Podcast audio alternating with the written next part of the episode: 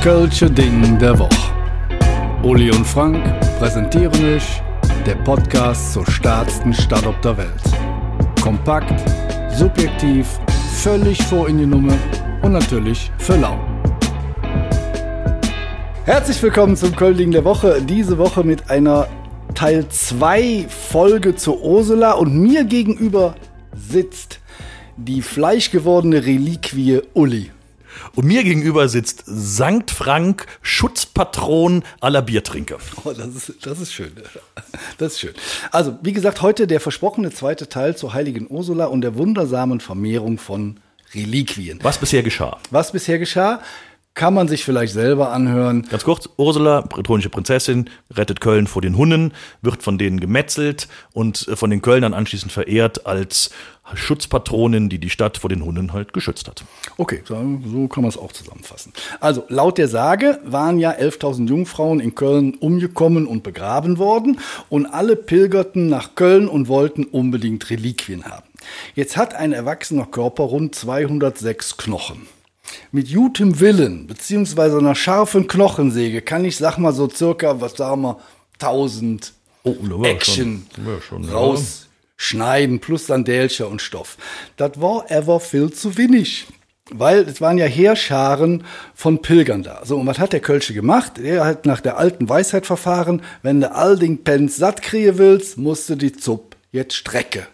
Und genau so ist auch der Kölsche Verfahren. Das Gute war, dass an der Stelle, wo heute die äh, Basilika St. Ursula, Basilika Minor St. Ursula steht, da war ein römisches Gräberfeld. Und dieses römische Gräberfeld war pures Gold für den Reliquienhandel, weil da natürlich jede Menge Knochen sind. Jetzt wird es ganz wichtig, wenn wir von heiligen Knochen sprechen, sind das automatisch Reliquien oder Gebeine.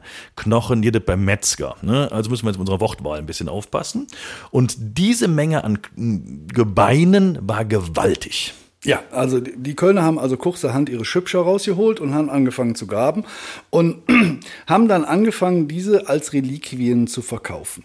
Es war natürlich insofern auch sehr praktisch, dass man die ganze Ursula-Legende, sagen wir mal, im Kölschen Sinne etwas umgedeutet hat. Es ist natürlich, es ist eine Legende. Es, man muss ein bisschen dran glauben. Aber es ist natürlich vollkommen unglaubwürdig, dass Ursula tatsächlich mit 11.000 Jungfrauen unterwegs sein, gewesen sein sollte. Damals, zur damaligen Zeit hatte Köln, Pi mal Daumen, vielleicht 30.000 Einwohner. Da können kaum 11.000 Jungfrauen hier eingefallen sein. Es ist tatsächlich ein gewollter Lesefehler. Lesefehler. Es gibt nämlich alte Dokumente zur Ursula-Legende mit der Angabe XIMV. So, jetzt kann man das wie folgt lesen. XI als 11, römische 11, MV als Martyres Virginis, also elf jungfräuliche Märtyrerinnen, würde passen ist aber schlecht fürs Reliquiengeschäft. Deswegen hat man das Ganze umgedeutet und hat daraus XIM, neues Wort, V gemacht. Und so werden flott daraus 11 Millia Virgines, also 11.000 Jungfrauen. Ja, ähm, wie soll ich da jetzt weitergehen? Das ist ja quasi erstunken und erlogen, das alles. Also ich bin jetzt etwas erschüttert, dass wir auch irgendwie Grabräuber waren und also ich bin wirklich sehr, sehr erschüttert. Ja, aber man konnte sehr gut davon leben. Ich meine, du musst dir vorstellen, es kamen die Pilger hier nach Köln, die wollten alle was mitnehmen, mit nach Hause nehmen, irgendein Souvenir und da bot sich natürlich so eine Reliquie an. Und wenn ich dann noch so ein ganzes Gräberfeld als schlichtweg Goldgrube habe, die ich ausheben kann, dann mache ich das natürlich. Das lustigere Prinzip war eigentlich, wie man die Reliquien bestimmt hat. Weißt du das? Man wusste natürlich jetzt nicht, als man da das Gräberfeld geplündert hat, welche Reliquie zu wem gehört. Das konnte ja keiner sagen. Aber da gab es Elisabeth von Schönau. Elisabeth von Schönau war eine Seherin. Die war jetzt blind. Klingt komisch, aber war so. Also eine blinde Seherin. Und Elisabeth von Schönau, der, die hat dann in Deutsch übrigens hier im St. Heribert, im Kloster hat die gelebt, der hat man die ganzen Gebeine vorgelegt und die hat dann die ertastet, sehen konnte sie die ja nicht, und hat zu jedem einzelnen Knöchelchen gesagt, das gehört zu dem Mädchen, zu dem Mädchen das gehört zu dem Jungen und zu dem Mädchen. Das heißt, die konnte jeden einzelnen, exakt, jeden einzelnen Urknöchelchen konnte die sauber zusortieren. Die Frau hat's drauf gehabt. Ja, äh, wenn man dran glaubt. Ne? Also wie, wie der Uli schon richtig sagt, diese, das ist eine Legende und wir wagen die Behauptung, das stimmt so nicht. Aber der Ursprung könnte auch sein, dass es eine Inschrift in der Kirche St. Ursula gibt. Und äh, diese Inschrift des Clematius Äh, ich fasse ich mal in kurze Worte zusammen, weil es ist relativ lang. Also Senator Clematius hat feurige Visionen, muss die Kirche auf eigene Kosten daraufhin wieder aufbauen und wer da bestattet wird, kritt in der Hölle mächtig Kasala. Ist das so in deinem Sinne zusammengefasst? Sehr, sehr prägnant, ja. Ja, da, also da muss man der Kirche ja schon lassen, ne? Also auf andere Leute Kosten eine Kirche bauen lassen, ja, und dann auch noch Angst und Schrecken verbreiten. Also das haben die echt drauf. Das, Hut ab, Hut ab. Naja, immerhin ähm, hat das Ganze aber dafür gesorgt, dass es richtig, richtig der Rubel gerollt ist. Und das ging sogar so weit, dass die, die Damen, die in St. Ursula im Ursula-Stift waren, die auf diesem Knochenschatz gesessen haben, sich ständig mit Bischof, äh, dem Bischof von St. Gunibert gestritten haben, wer denn nun den größeren Teil davon abgericht. Und es führte auch dazu, dass diese ganzen Gebeine nicht nur verkauft worden sind, sondern man hat auch schön gebastelt damit. Ja, zum Beispiel gehst du ja immer in deinen ähm, wunderbaren Führungen auch zu St. Ursula. Und wenn die Leute dann in St. Ursula reinkommen, was sehen die da und was sagen die vor allen Dingen? Also ich gehe mit denen dann in die sogenannte Goldene Kammer, das ist eine Seitenkapelle von St. Ursula. Und dann stelle ich die erstmal nur da rein und lasse es einfach mal so ein bisschen wirken. Die Goldene Kammer, Pi mal Daumen, keine Ahnung, 10 mal 10 Meter vielleicht, äh, 12 Meter hoch, ein, äh, ein Gewölbe die ist bis unters Dach gefüllt mit menschlichen Gebeinen. Komplett. Da sind alleine in der goldenen Kammer 650 Schädel drin. Es sind Ornamente gebildet aus allen möglichen Arten von menschlichen Knochen.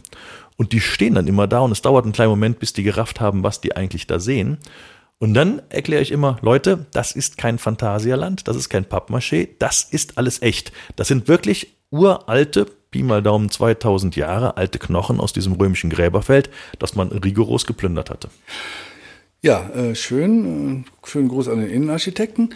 Ähm, natürlich hat es die heilige Uschi auch in das Stadtwappen geschafft. Das ist natürlich klar. Ne? Ehre wem Ehre gebührt, das muss auf jeden Fall so sein. So, jetzt gibt es da in einigen Fällen eine Fehlinterpretation. Ne? Also was diese 11.000 Jungfrauen symbolisiert in unserem Stadtwappen, sind jetzt keine kleinen Spermien, Flammen oder Tränen, sondern das sollen Hermelinschwänze sein. Das sind übrigens ganz, ganz süße, kleine, flauschige Wiesel, die so ein schwarzes Schwänzchen hinten haben. War sehr beliebt bei Königs Königin, und Kaisers. Und, so. und dann gibt es natürlich daneben oder darüber natürlich die drei Kronen von den heiligen drei Königen. Zusammengepackt in Rud und Wies, das sind die Farben unserer Stadt, haben wir hier das Stadtwappen und diese elf Hermelinschwänze symbolisieren tatsächlich die 11.000 Jungfrauen, die, wie ihr in der ersten Folge zu Ursula gehört habt, die Rettung unserer Stadt symbolisieren. Deswegen noch uns leben Dank. Wie der Kölsche sagt übrigens nicht Uschi, sondern Helios Urschel, ne? Helios Urschel heißt Jotjemat. Dieses Jahr große Besonderheit. Äh, mal ganz was Besonderes. Dieses Jahr gab es so eine Art äh, Reliquientransit.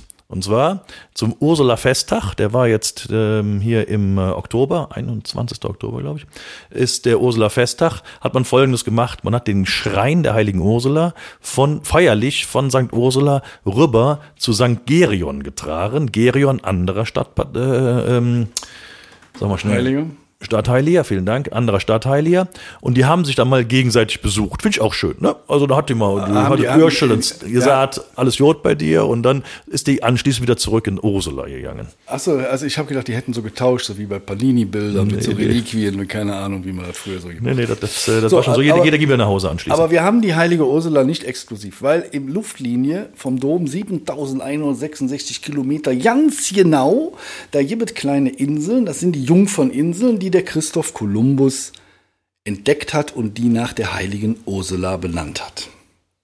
Ist das so richtig? Das ist, das? das ist so richtig. Und insofern ist es nicht allein für uns gepachtet, aber man verbindet natürlich schon klar die Legende der heiligen Ursula unbedingt auch mit Kölle. Und das war tatsächlich der große Anziehungspunkt für die Pilger, die alle hier nach Kölle gekommen sind. Und unsere Stadt auch tatsächlich sehr reich gemacht haben.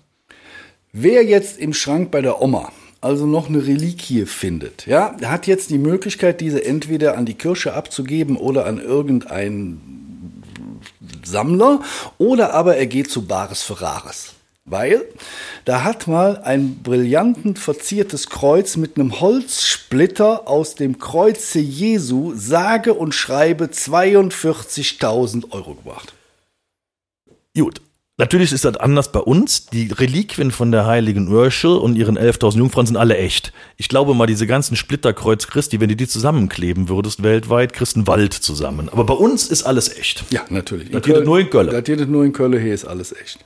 Mit diesen Worten, äh, der heilige Uli und der Sankt Frank. Bis dann. Ruhe den Frieden. Vielen Dank fürs Zuhören. Und da wir natürlich absolut davon ausgehen, dass euch der Podcast gefallen hat, folgt ihr jetzt natürlich auch bei Spotify und zusätzlich noch auf der Webseite des Köln-Lotsen, köln-lotse.de oder bei dem ganzen Social-Media-Gedöns, Instagram, Facebook und wie sie alle heißen, überall einfach Köln-Lotse gucken. Dann findet ihr uns.